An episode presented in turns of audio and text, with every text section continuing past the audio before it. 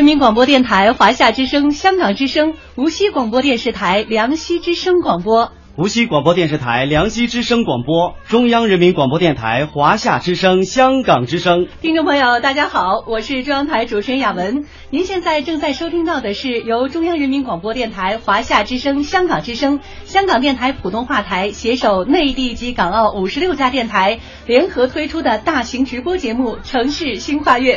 今天我们来到了江苏省无锡市。大家好，我是无锡广播电视台梁溪之声广播主持人云雀。欢欢迎大家来到江苏无锡，我们在此啊向内地听众和港澳听众问好。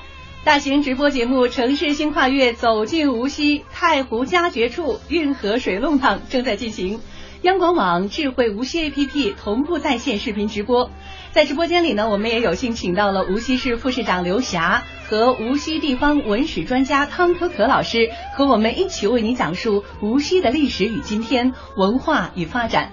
我们一起来欢迎二位嘉宾的到来，欢迎刘市长，刘市长您好，您好，亲爱的听众朋友们，大家好，我是无锡市人民政府副市长刘霞，很高兴能够通过中央人民广播电台华夏之声的城市新跨越节目，与大家在空中相会，向您聊一聊无锡的美丽山水，说说无锡的历史文化，讲讲无锡的经济发展。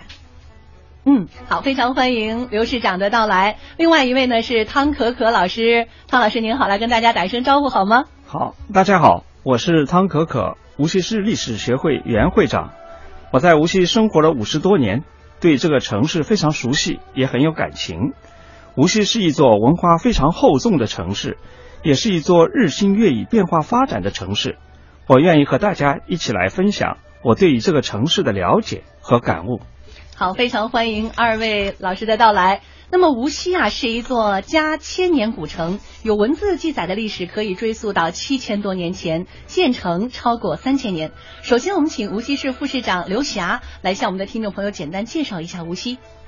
好，无锡呢，地处长江三角洲区域中心，北临长江，南平太湖，京杭大运河穿城而过。无锡总面积有四千六百二十七平方公里。常住人口有六百五十万，人们常用四句话来描述无锡得天独厚的自然风景与底蕴深厚的历史文化，那就是太湖佳绝处、运河水弄堂、灵山吉祥地、百年工商城。嗯，说无锡是太湖佳绝处，讲的是无锡美人美奂的太湖山水。大家都知道，太湖三万六千顷，最美的风景在太湖源头处。郭沫若老先生曾经游览无锡的时候说：“太湖佳绝处，毕竟在源头。”无锡呢，因此有了“太湖明珠”的美誉。说无锡是运河水弄堂，讲的是无锡因河而兴的城市历史。嗯，那么无锡这座城市啊，有三千二百年的历史。三千二百多年前，也就是商朝末年啊，吴呃陕西啊，也就是现。的陕西祁县，嗯，当时的吴太王长子太伯，三让天下，奔吴来到无锡梅里，建立勾吴国。那么，为了兴起当时的农耕水利文明，修建了世界上第一条运河，叫博多港。后来呢，才有了江南运河以及我们的京杭大运河。嗯，所以无锡呢是这个啊运，也可以说是无锡是啊。运河的发源地，嗯，而且呢是京杭大运河唯一穿城而过的城市，运河孕育了无锡的农耕文明。后来呢，这个四百多年前，无锡又因为运河成了著名的米码头、丝码头、布码头。一百年前呢，也因为运河的交通便利，孕育了无锡成为中国民族工商业的发源地。嗯，非常有历史的一座名城哈。是应该是有山有水，前面说的是水，嗯，还有山，对吧？对。那说无锡这个灵山吉祥地啊，那就是因为我们无锡啊，这个有一个灵山。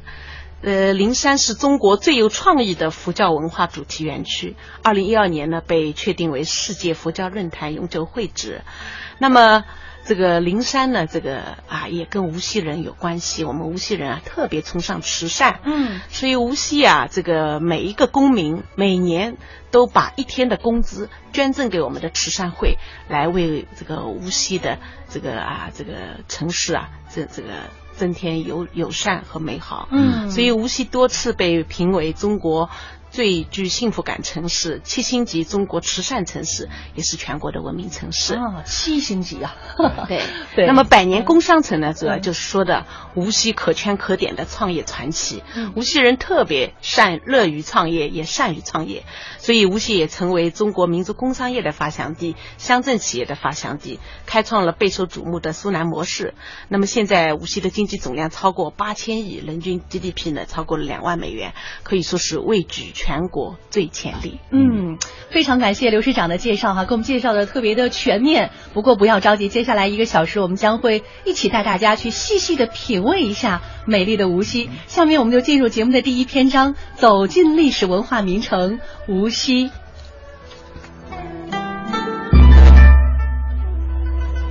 惠山脚下，太湖之滨，这里是镶嵌在长江绸带上的一颗明珠。小桥流水整合人家，大运河穿城而过。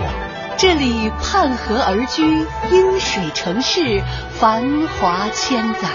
风声雨声读书声，家事国事天下事。这里骚人墨客驻足，志士人人流芳。崇德厚生，实业报国，西商精神代代相传。这里是民族工商业的摇篮，高新科技发展的高地。太湖佳绝处，运河水弄堂。太湖佳绝处，运河水弄堂。城市新跨越，走进无锡，正在播出。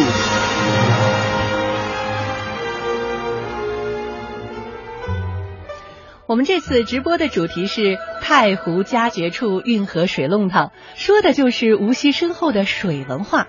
无锡地处长江三角洲，拥有长江、太湖、京杭大运河天下第二泉，境内水网发达，河流纵横交错，是我国南方河网地区水文化的典型代表。是的，刚刚雅文和刘市长都提到的那个京杭大运河啊，嗯它是与万里长城齐名的中国奇观，已经有一千四百多年的历史了。嗯，京杭大运河是世界上里程最长、工程最大的古代运河，也是最古老的运河之一。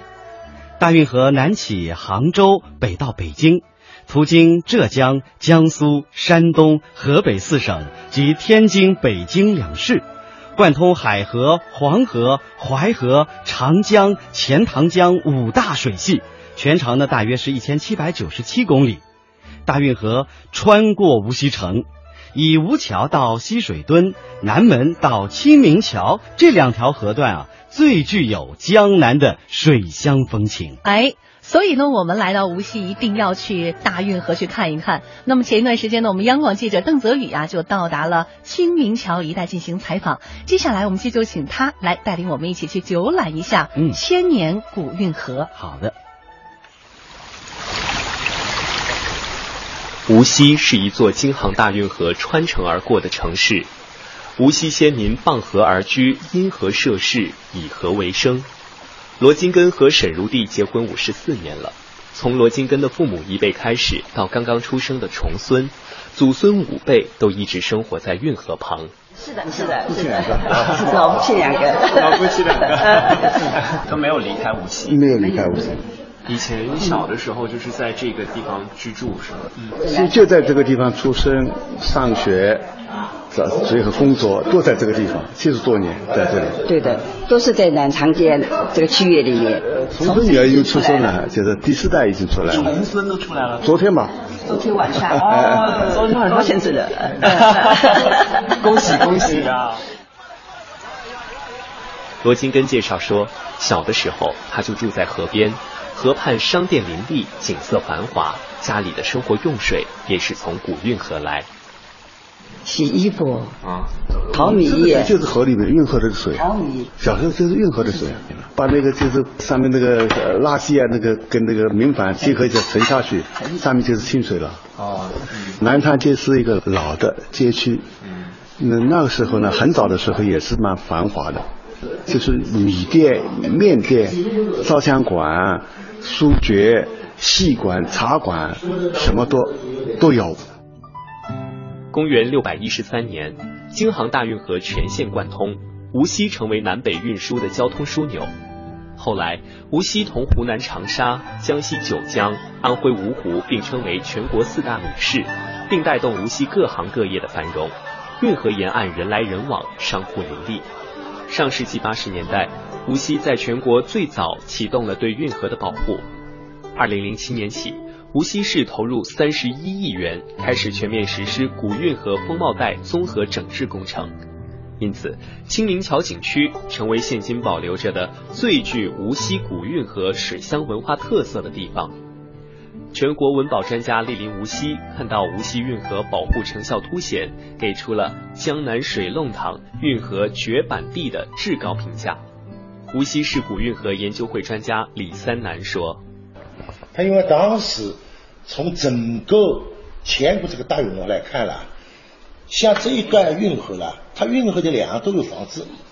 以前在这个上面有官码头、那个民码头、烧砖的，还有码头，还有那个上米的、做商人的，这个码头好多，有好多水码头。那么，所以他们来看了之后啊，从全国这一段那个古运河来看，它的运河绝版地了。就是找不出第二个地方有这么多丰富的历史素材，所以当时那个专家就提了，这个一段是运河的精华，是运河的绝版地。清明桥是无锡横跨在古运河上规模最大、保留最完整的单孔石拱桥，周边小商小贩林立，异常热闹。再加上众多的百姓傍河而居，形成一大批临河建筑。我们这地方。得了好几个桂冠，而且呢，成为世界遗产。那么还有我们中国历史文化名街的称谓，著名商业街的称谓，四 A 级景区。如今，罗叔叔和沈阿姨每天晚上都依然会散步到河边，享受幸福的晚年生活。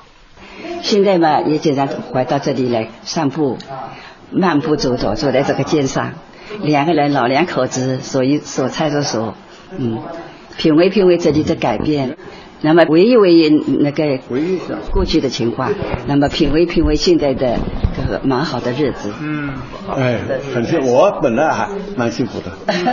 哎呀，两位老人家幸福的生活真是让人羡慕啊！没错，执子之手，白发到老，多少人梦寐以求啊！古运河见证了无锡人普普通通的平凡生活，也记录了许多可歌可泣的事迹。文天祥一生当中啊，曾经三次经过无锡，最后一次啊，他被元军拘押在古运河当中的黄布墩上，无锡百姓持香跪送，哭成一片。文天祥十分感动，写下了千古名篇《过无锡》。下面我们就一起来听一听中央人民广播电台主持人毛强朗诵的这首《过无锡》。过无锡，文天祥。金山冉冉，波涛雨，溪水茫茫，草木春。二十年前曾去路，三千里外做行人。英雄未死，心先碎。父老乡从，鼻欲心。夜读成英，存国事。一回惆怅，一沾巾。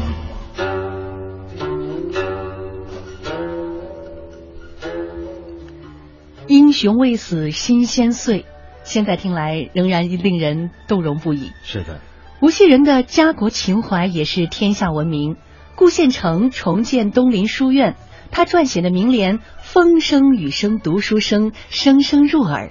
家事国事天下事，事事关心，家喻户晓，曾激励过多少知识分子，有“天下言书院者，守东林”之赞誉。那么接下来呢，想问一下汤老师，咱们无锡作为一座历史名城，还有哪些历史人物是和这里有缘呢？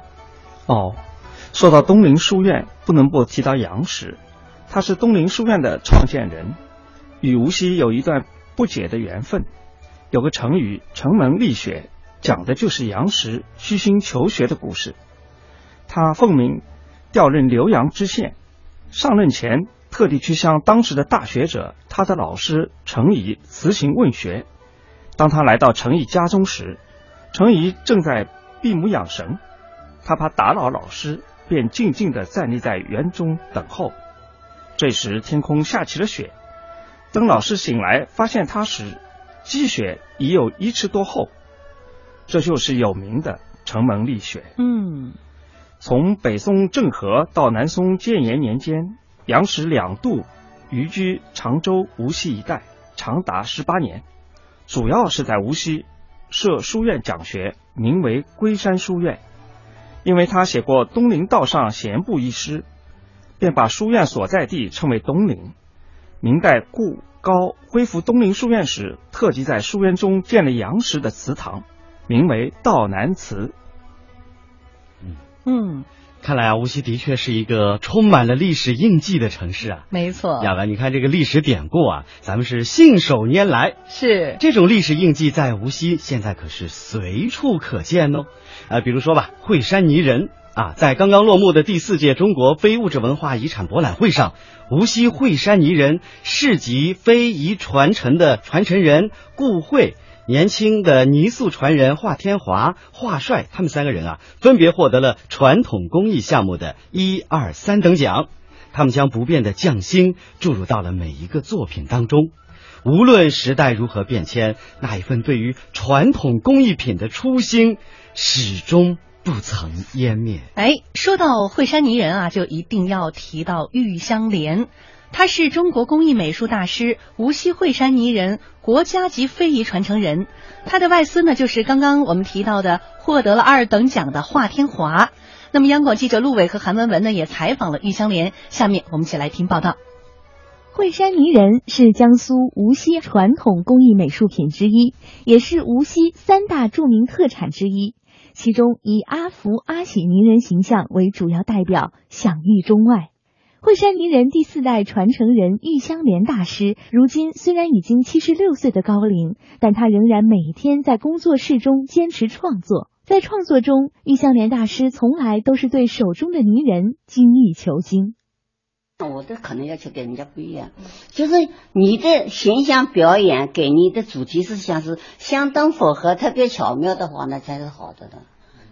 呃，人人人人家没有意想到，你意想到了，那个是好的。而且表达的恰恰到好处，像这种东西蛮难找到的。我现在看那还没找到什么东好的东西。您要求比较高哈？哎，不是我我这个是呃，他们说我要说说我不是说我要求高，我无锡话叫疙瘩，就要就是不能马虎一点点就是。步入玉香莲大师的工作室，可以看到随处摆放的精美泥人工艺品。其中最引人瞩目的还是阿福、阿喜的形象泥塑，两个色彩艳丽的圆头娃娃憨态可掬的笑着。玉香莲大师也为我们讲述了老一辈传统工艺人关于阿福、阿喜创作的灵感起源。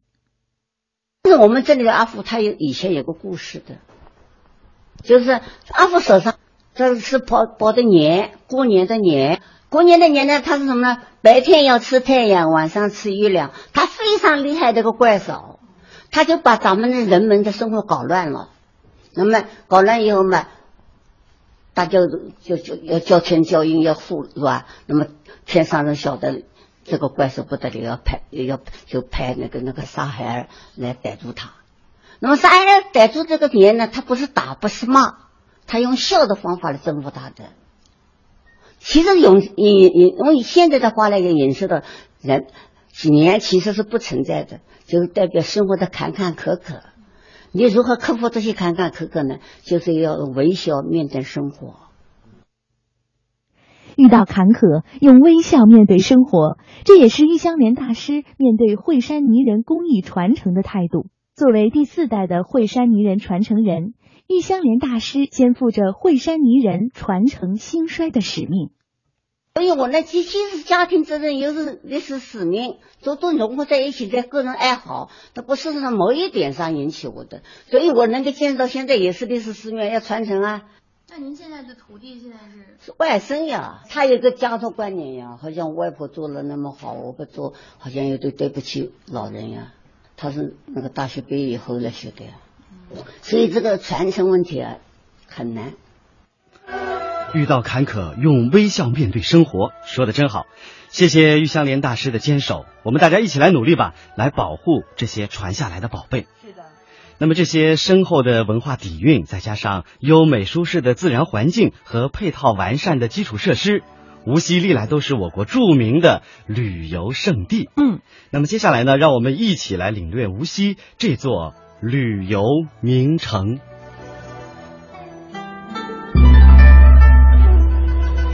惠山脚下，太湖之滨。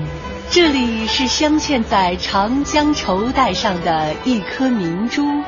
小桥流水，整合人家；大运河穿城而过。这里畔河而居，因水城市，繁华千载。风声雨声读书声，家事国事天下事。这里骚人墨客驻足，志士人人流芳。崇德厚生，实业报国，西商精神代代相传。这里是民族工商业的摇篮，高新科技发展的高地。太湖佳绝处，运河水弄堂。太湖佳绝处，运河水弄堂。城市新跨越，走进无锡，正在播出。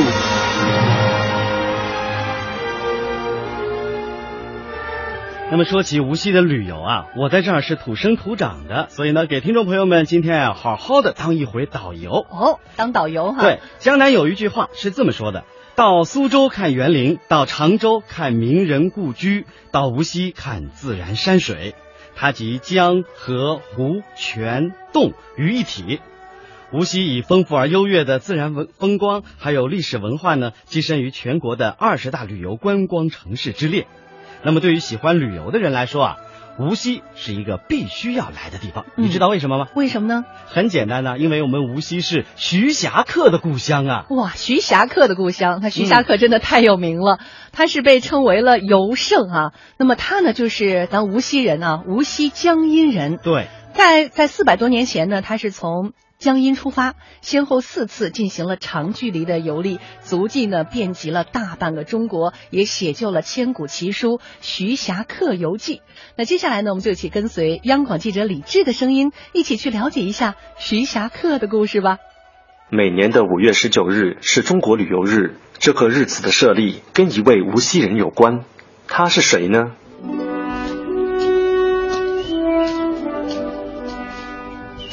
徐霞客，无锡江阴人，生于一五八六年，一生游遍全国名山大川。无锡徐霞客研究学会会长徐新华，中国古代著名的旅行家不少，他们都是封建国家派遣，出于政治上的呃需要，也有的呢是出于宗教和经商的需要。徐霞客则对于祖国的山河有着强烈的热爱，以地理研究为己人，毕生从事旅游考察，是个专业的旅行家。从二十二岁第一次出游，三十多年间，在完全没有他人资助的情况下，徐霞客先后四次进行了长距离的跋涉，足迹遍及大半个中国，写下数十万字游记。徐新华，那么他长期野外生活的劳累和张度损害了他的健康。崇祯十二年八月，徐霞客重返云南鸡足山的时候，全身都发针溃。后来两足俱废，丧失了旅游的能力，被丽江土司派遣的华杆护送回江苏。崇祯十四年，也就是公元的一六三九年的八月，回乡仅仅半年的徐霞客去世，年仅五十六岁。徐霞客在旅行考察时，详细记录了沿途观察到的地理、地质、水文等自然状况，还对他游历过的地方的农业、物价、手工业情况、地方历史等做了详细的记录。后人把他的日记整理成书，这就是《徐霞客游记》。徐新华，徐霞客是中国伟大的地理学家、旅行家和游记文学家。《徐霞客游记》是中国古代文化宝库中三光的瑰宝，呃，被后人誉为千古奇人，嗯，千古奇书。徐霞客从无锡走向全国，那么全国的游客呢，也纷至沓来到游生的故里去朝圣一番。接下来想问一下刘市长啊，那么徐霞客对无锡的旅游业意味着什么？带来了哪些重要的影响呢？那么咱们市里是如何围绕这一特殊人物来设计无锡的旅游产品呢？嗯，徐霞客呢是无锡旅游，特别是江苏旅游的品牌。嗯，无锡江阴呢已经连续十年举办徐霞客国际旅游节。下一步呢，我们确实还要用徐霞客这个品牌啊来擦亮无锡的旅游。嗯、那么无锡八十年代就被评为中国十大旅游城市，今年呢又被评为十大中国旅游休闲示范城市。嗯，那么徐霞客这个品牌确实是啊世界著名啊。那么我们要利用徐霞客这个品牌呢，在江阴举行旅游达人大会，嗯，特别是要呃把目前市场风行的国内多家旅游刊物、旅游网站吸引过来，评选年度旅游风行榜、年度旅游人物。特别在这个微信、微博、博客大行其道的新时代呢，嗯、我们要联手国内有影响的旅游协会、户外运动协会、旅游和户外运动器材品牌来组织以侠客命名的。游记评选，嗯，那么同时呢，我们将举行旅游达人大会啊，特别是侠客故里的旅游达人大会，来做成江阴的品牌，啊，串联起无锡的源头主太湖山水游、三国城、水浒城的影视文化游，嗯，灵山的佛教文化游，像华西村啊、这个胡富啊。阳山、桃源等乡村旅游来打响无锡的旅游品牌。哇，这个旅游产品非常非常丰富哈！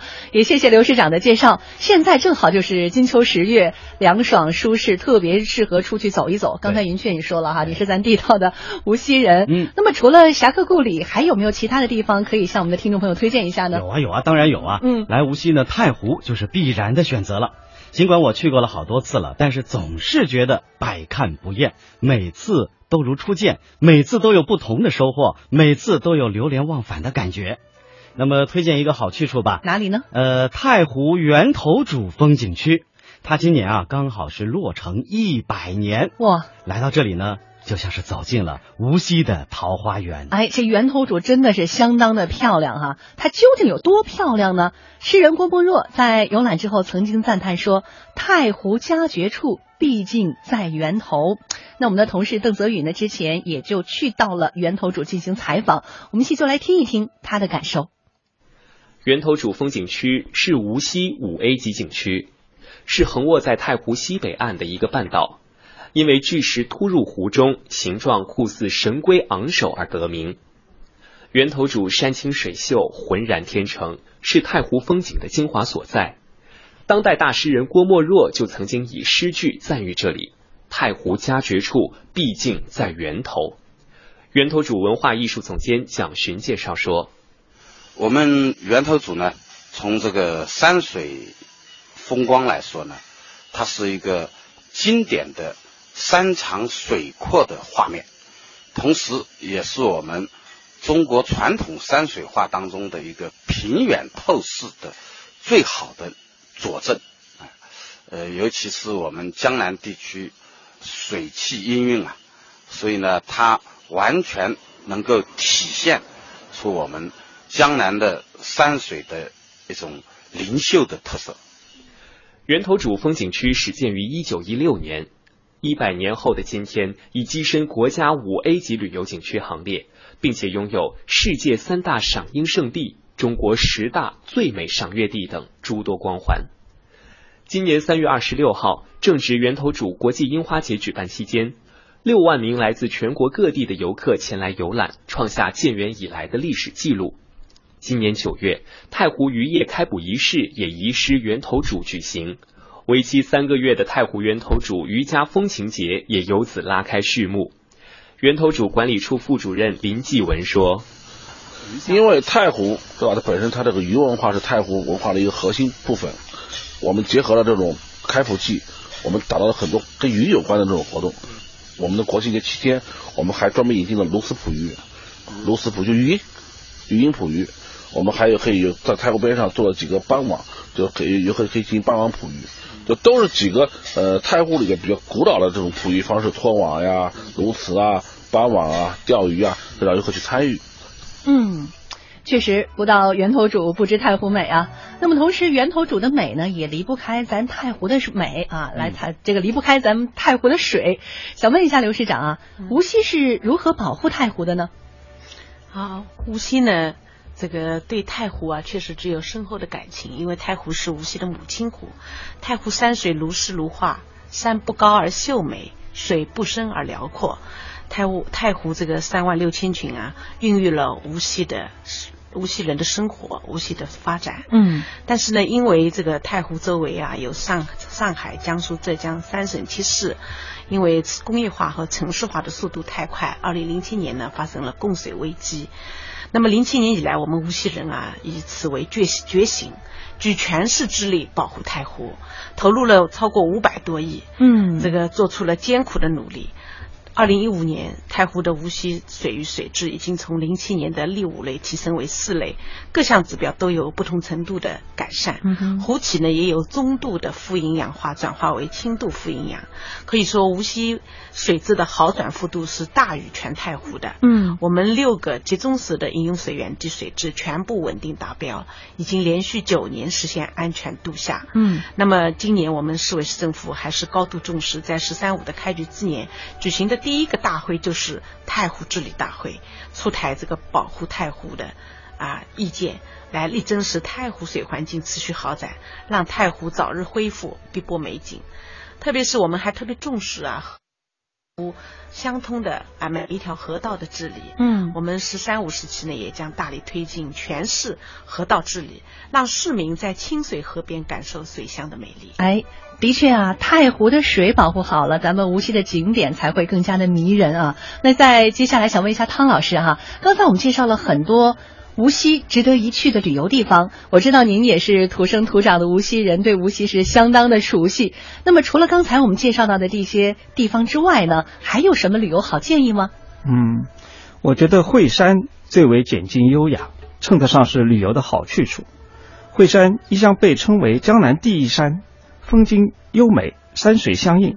更重要的是，在古代，它还是无锡和各地文人聚会之地，吟诗作画、谈史论经，留下诸多历史故事、历史遗迹。我认为，惠山至少有五个一值得一游。嗯，一是一剑，黄宫剑，相传为楚国称神君黄歇祭三鹰马的地方；二是一泉，天下第二泉，唐代茶圣。陆羽品评其泉水为天下第二。嗯，三十一楼云起楼在惠山寺的后面，这是一组由廊、亭、楼阁组成的建筑群，依山而建，盘旋而上，加上有古树、奇石、山泉点缀其间，尤为引人入胜。四十一园就是寄仓园，独具魅力的明代江南园林，以山石为骨，池水为脉。堪称古代园林的典范。嗯，康熙、乾隆十二次南巡，几乎每次都到这个园来。五世一百多座祠堂，其中不少不是这个祖宗的祠堂，而是名贤之祠，具有独特的文化教化的功能。嗯，现在正在陆续的那个修整恢复，已经被列入申报世界历史文化遗产的预备名录。嗯。看来啊，咱们无锡确实是有很多好玩的地方。对，走不了了，对，下。谢谢唐老师 啊，雅文听了唐老师的介绍，明天肯定想去。对对，很多地方都没去呢。我们也希望啊，我们手机旁的朋友们都可以来这里多玩几天。嗯，有关旅游的内容啊，时间关系我们今天先说到这儿下面呢我们就好好的了解一下咱们无锡的商人一起走进第三篇章西商精神实业报国。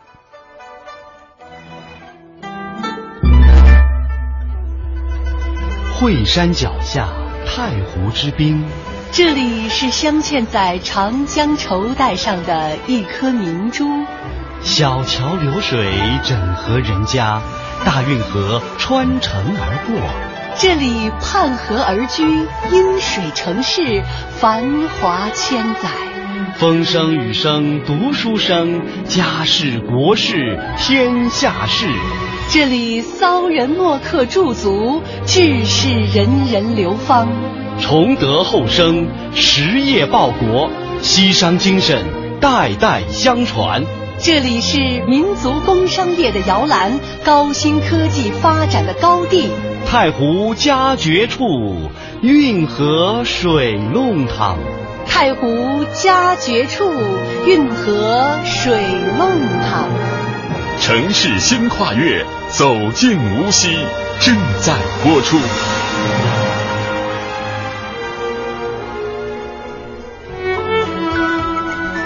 听众朋友，央广网的观众朋友，欢迎继续收听、收看《城市新跨越》，走进无锡。自古以来，无锡就是鱼米之乡，素有布码头、前码头、窑码头、司都、米市之称。是的，我们无锡人啊，以水为生，无锡城也因水而兴。有水就灵动，有水才流通。水能进能退，一柔一刚。水文化是无锡社会经济文化发展的基础。哎，说得好！港澳和广东人啊，特别喜欢说“水为财”。同样的，无锡因水而兴，千百年来工商业一直都很发达。那么，无锡商人在全国可都是享有盛誉啊。这方面的情况呢，还是请汤老师来给我们介绍一下好吗？嗯，好的。所谓西商啊，其实不同于传统的商帮，而是指近代工商实业家。其核心和代表啊是工业企业家。辛亥革命以后，特别是第一次世界大战期间和以后呢，无锡工业得到快速发展，地区经济进入腾飞发展的第一个黄金时期，形成了棉纺织、缫丝、粮食加工三大支柱产业，涌现出荣家、唐家、薛家、杨家、周家等六个名重一时的产业资本集团。荣宗金、荣德生兄弟被称为。棉纱大王、面粉大王，呃，就是刚才讲到的西商的一个重要的特征呢，是刚柔相济。嗯，从经营来说，西商十分精明，但同时又很大气，具有高远的眼光。在竞争当中呢，注重联合协作。从管理来说呢，西商特别严厉细致，但又有宽容的一面。惠工啊，劳工自治啊，至今具有认识和实践的借鉴意义。从社会责任来说，西商善于聚财，又乐于散财，把赚来的钱用于慈善救济和工业事业，这也是当年范蠡三掷千金而借散尽的理论理念的传承吧。嗯，对。对，谢谢汤老师哈，给我们介绍到了这么多的历史。刚刚啊，您提到了面粉大王荣德生，他就是曾任国家副主席荣毅仁的父亲。荣氏家族在我国近代工商业历史中占有非常重要的地位。央广记者陆伟、实习生韩文文之前就来到了荣氏的故里无锡荣巷，去寻找中国民族工商业发展的历史印记。我们来听听他们的报道。上世纪二十年代，三星财团是一个让人眼前一亮的名称，它就是荣宗敬和荣德生兄弟打造的茂新、福新、申新的统称。荣宗敬、荣德生兄弟是荣家经济兴起的两大支柱。无锡荣氏由寻常百姓人家一跃成为江南工商巨富，这对兄弟立下了汗马功劳。荣氏后人荣华元，荣宗敬也说过这一句话。他说：“全国有一半的人吃的、穿的是我厂里的东西，他们能够发展的这么多。一个呢，他都是站在老百姓的那个基础上面来想问题；还有一个呢，有远见。当时候的那个布料和面粉都从国外进口的比较多，这个时候大量的钞票都给外国人赚了去了。他站的又很高，站到国家的层面上，觉得。”我们中国人为什么不能自己搞厂呢？荣氏兄弟自一九零二年投资实业，从资本五万元的宝兴面粉厂起步，到一九二二年，历经二十多个年头，资本发展为上千万，成了近二十家面粉、棉纱工厂的产业巨头，成为近代中国规模最大的民族资本企业，在近代中国经济发展史上有着重要的地位。那么永嘉的影响为什么会这么大的呢？特别突出的呢是关注民生方面，他做的事要去办学啊，要去考城市发展啊，早就修了一百零二座，什么地方需要桥了，我永德生的百桥公司来包烧，所以有一句。谚语叫造桥造桥，永德生包烧。从兴办无锡公益小学到建造无锡梅园，免费向民众开放；从资助铺路建桥到兴修水利，造福城乡，荣氏家族的故事在无锡传为百年佳话。沧海桑田，世事多变。不变的是以荣氏家族为代表的无锡商人形成的敢创人先、坚韧刚毅、崇德后生、实业报国的西商精神，在新一代企业家身上也充分体现。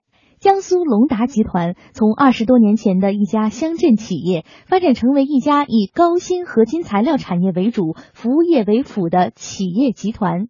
集团董事长蒲一龙说。我们中国的永嘉就是他们在那扎科学、扎技术、扎资本。我们龙达虽然是乡镇企业、招民营企业，我们龙达是结合了无锡的基因，传承无锡的精神。那么，为了我们真正的中国未来高温合金的铸造基地，不断的付出。嗯，好，谢谢陆伟和韩文文的介绍。报道里面所提到的实业报国的西商精神，代代相传，真的让人感动。是啊。专注实业是我们无锡商人一个非常重要的特点。现在无锡的民营经济也一直是走在全国的前头。那么最新的数字显示啊，无锡企业数达到了二十三点三二万户，其中民营企业近二十一万户，绝大部分是从事实业的。而更让人赞叹的是，敢创人先的无锡商人，在新的历史时期，敢于走出国门，走向国际舞台。那我和我的同事陈飞，前一段时间呢，就采访过两位这样的西商。下面请听录音报道。成立于二零零四年的五洲国际集团，总部位于江苏无锡，是一家在香港上市、打造综合商贸物流平台的国际化公司。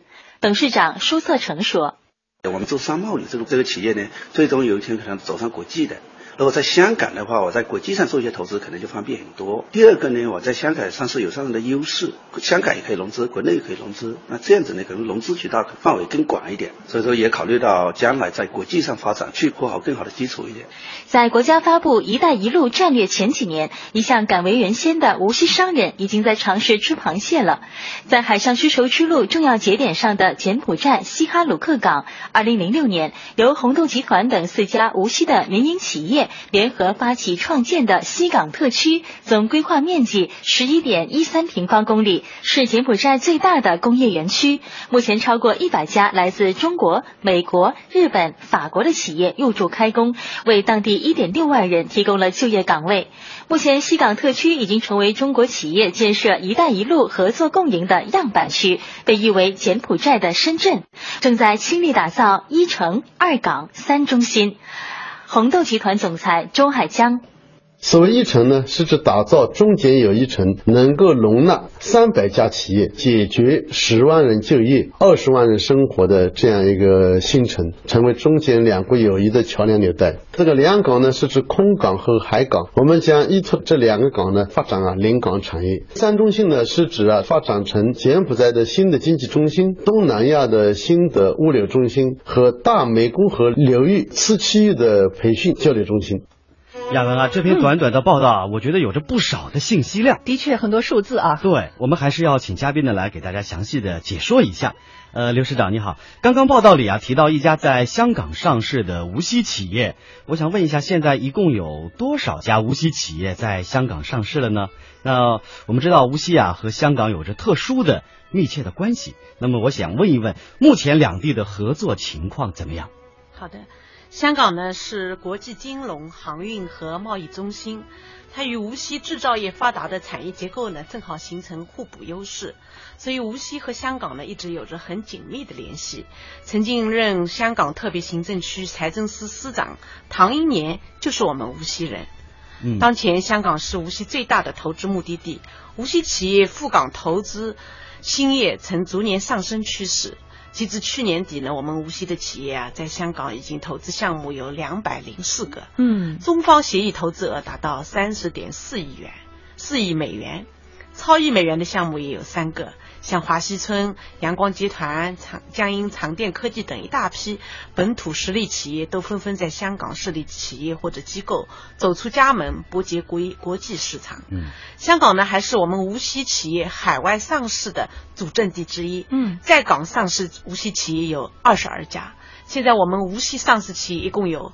一百多家，所以香港上市的企业占了我们无锡全市上市企业总数的五分之一。嗯，我们也希望进一步密切无锡与香港两地的合作交流，双方在金融、贸易、投资、旅游、会展、影视文化等方面进一步加强合作。我相信会具有十分广阔的发展前景。嗯，好的，谢谢刘市长。我们也希望无锡与香港的合作越来越密切。是的。呃，刚刚我们的报道还提到，在二零零六年，无锡几家企业在柬埔寨的西哈努克港设立园区。那么经过十年的努力啊，现在呢已经成为了一带一路上的成功样板。咱们无锡商人的开创精神真是要点个赞。是的，那么香港大公文汇传媒集团江苏记者站站长陈民，去年呢就曾经到西哈努克港实地采访多天，而且发回了七篇的连续报道，来介绍西港建设取得的成绩。下面我们就来听一听陈站长在西港的所见所闻。二零一五年五月二十日至二十五日。我随采访团去柬埔寨，实地采访了西港特区，写了七篇特稿，在大公报每天一篇连载刊发。无锡现代企业家们传承工商文化中奋发进取的核心，大胆开拓，敢为人先。红豆集团在主营的纺织服装等业务稳定的状况下，远赴柬埔寨垦荒，建西港特区。但是我们都是很奇怪，怎么会跑那么远去的啊？但是看到他今天已经成为。柬埔寨规模最大的经济特区，成为中国企业在国外建特区的成功示范。当时，呃，西港特区所在的西哈努克省省长戚少坤告诉我们，他们是在以无锡为目标来建设柬埔寨。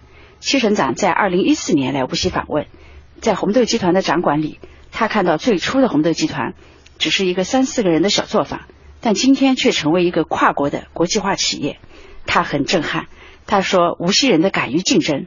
善于竞争，给他留下了深刻印象。嗯，好的，谢谢陈明的介绍。呃，看来啊，陈站长对无锡还是非常熟的。嗯，对。据我了解呢，今天下午啊，他还在无锡参加了一个采访活动。那么过会儿呢，我们请他来给大家再分享一下。嗯哼。刚刚啊，我们提到了无锡企业家在努力的经营柬埔寨西哈努克港。呃，接下来我还想再问一下刘市长，在国家“一带一路”的建设当中啊，咱们无锡还取得了哪些成绩呢？好的。无锡积极参与“一带一路”和长江经济带建设，截至今年上半年呢，累计已经有企业到境外投资八百六十四个，协议投资额达到八十亿美元。其中到“一带一路”沿线国家的投资项目呢，有两百一十个，协议投资额已经接近十三亿美元。其中，我国香港和东盟国家是无锡企业走向国际的重要桥头堡。欧美发达国家呢，是无锡企业开展并购和拓展研发营销渠道的重要方向。中东、非洲和中亚“一带一路”沿线国家呢，是无锡企业走出去投资的新兴目标市场。今年七月二十六日，在人民日报社举办主办的二零一六“一带一路”媒体合作论坛上，我们无锡还获颁“一带一路”建设成就城市奖，嗯真了不起。对，非常感谢刘市长啊。那刚才我们说到的香港大公文汇传媒集团江苏记者站站长陈明。刚刚啊，就在今天下午，在无锡参加完一个新闻发布会，五分钟前刚刚赶到了我们的直播间啊，现在刚刚落座啊，坐到了我们直播间，说是有重要的内容要跟我们的听众朋友分享，赶紧请进一下陈站长，陈站长你好，辛苦了。嗯，大家好，我刚参加了世界物联网博览会的新闻发布会，呃，无锡将于十月三十日，呃至十一月一日举办世界物联网博览会。这是我国物联网领域规格最高、规模最大的国家级博览会。博览会将举办无锡峰会和八场高峰论坛，议题呢涉及智能制造、呃物联网金融、信息安全、传感器、大数据等全球热点热点问题。嗯，届时呢将有三百家海内外知名企业展示物联网行业最尖端的产品和最前沿的技术。呃，另外这次博览会呢，汇聚了全球物联网领域的顶尖人物，呃，有两院院士二十三人，国内知名专家学者六十九人，著名的企业家及企业高管六十八人，国际组织负责人、海外智库学者和海外物联网领军人物有三十一人。参会嘉宾和参展的企业涉及到美国、英国、德国、俄罗斯、香港等二十多个国家和地区。另外，这场发布会吸引了海内外七十多家媒体的近百名记者，呃，可以感受到物联网行业在当下的炙手可热。嗯，谢谢。嗯，非常及时的信息哈，非常感谢。那么，原来世界物联网博览会啊是在这个月底啊会在无锡举行。嗯，那么什么是物联网呢？之前我也查了一下资料。中国工程院院士邬贺铨认为，物联网的特征是对每一个物件都可以找到它的地址，联网的每一个物件都可以控制，联网的每一个空间都可以通信。目前世界普遍认同的是，物联网是继计算机互联网之后，世界信息产业发展的第三次浪潮。好，亚文这说的太专业了，是挺专业的啊。您这个专业的解释啊，可能很多听众呢听了会云里雾里的啊。不过呢，没关系，我们请来了权威专家啊，为大家呢深入浅出的来说说什么是物联网啊，它和我们日常的生活会有什么样的关系呢？嗯，我的同事陈飞前天呢采访了国家九七三物联网首席科学家、无锡物联网产业研究院院士刘海涛博士，我们来听他的报道。什么是物联网？在日常生活中，物联网能为我们带来什么？刘海涛说，物联网的核心是对实体事件的感知后，提供对大事件的一种服务。但是你想过吗？你半夜开车，红灯没人没车，不让你过，你觉得合理吧？这是红绿灯控制车流量。到了物联网交通的时候呢，就变成了车流量控制红绿灯了。目前，物联网技术已经广泛应用于环保、交通、安防、金融、媒体等各行各业。国际数据公司预计，二零一九年全球物联网支出将达到一点三万亿美元，较二零一五年增长近一倍。近年来，美国、日本、欧盟等国家和地区均将物联网作为战略性产业推进。物联网标准和顶层架构建设成为国际竞争的制高点。今年五月，德国柏林会议上，中国提出的物联网六域模型被国际标准工作组完全接纳，这样中国在国际标准制定中掌握话语权，将极大促进中国物联网技术和产业发展。而这个技术标准出自无锡。刘海涛，那么咱们目前也是在国际标准组织。物联网标准化体系里面，咱们中国具有这个主导性的垄断性话语权，而这个话语权取得在哪里？在咱们无锡，在咱们无锡物联网研究院，在咱们感中国团队，得标准者得天下。那么在无锡，在物联网产业技术的话语权、物联网关键技术体系的地位是最高的。好，谢谢陈飞的报道，让我们认识了刘海涛。都说物联网被称为世纪计算机互联网之后世界信息产业发展的第三次浪潮，而刘海涛和他的团队是制定世界物联网标准的人，这真是无锡的骄傲，国家之大幸啊！是的，世界物联网博览会呢将于十月三十号到十一月一号在无锡举行。世界最知名的物联网企业和最先进的物联网产品都将亮相，预计啊参与的人数呢会达到八万人，将会创下历史新高。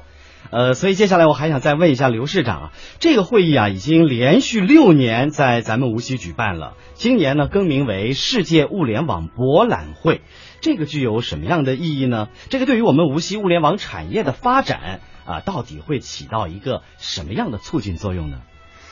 嗯，中国国际物联网博览会确实已经在我们无锡啊成功举办了六届。那么从今年起啊，也是我们呃省委李强书记提议啊，我们中国国际物联网博览会更名为世界物联网博览会。那么无锡也将在此会议上呢发布物联网小镇的建设规划方案。那我觉得它的意义在于加快发展以物联网为代表的新一代信息技术。打造具有全球视野和世界性的物联网领域合作平台，争创国际竞争新优势，扩大物联网博览会的影响力。那么，我们无锡围绕国家传感网创新示范区建设，从二零一九年开始到现在呢，不断的发力，物联网产业保持高位增长，全市物联网核心产业营业收入增幅连续三三年超过了百分之三十，嗯，多项物联网技术研发成果都填补了国际国内的空白。我们国家部委立项的应用示范工程达到了十七项。嗯，那么我相信啊，我们物联网产业将成为引领未来新一轮工业科技革命的新引擎。无锡是物联网产业的发源地，也将成为世界物联网产业发展的示范城。嗯，好的，嗯，谢谢刘市长的介绍。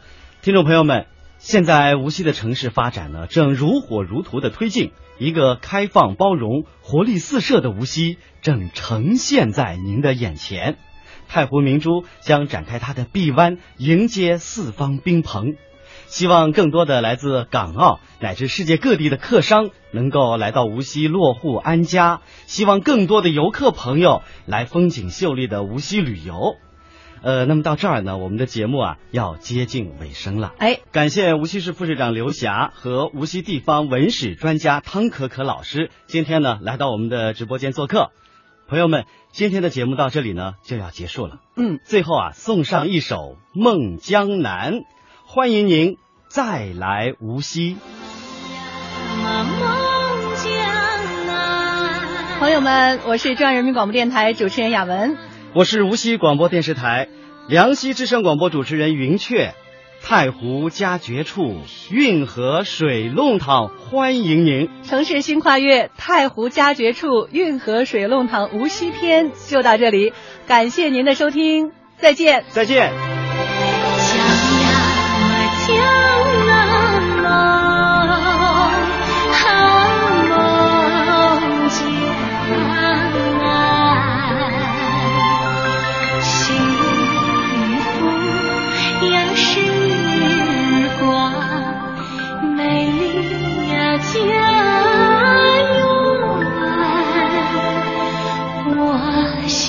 想。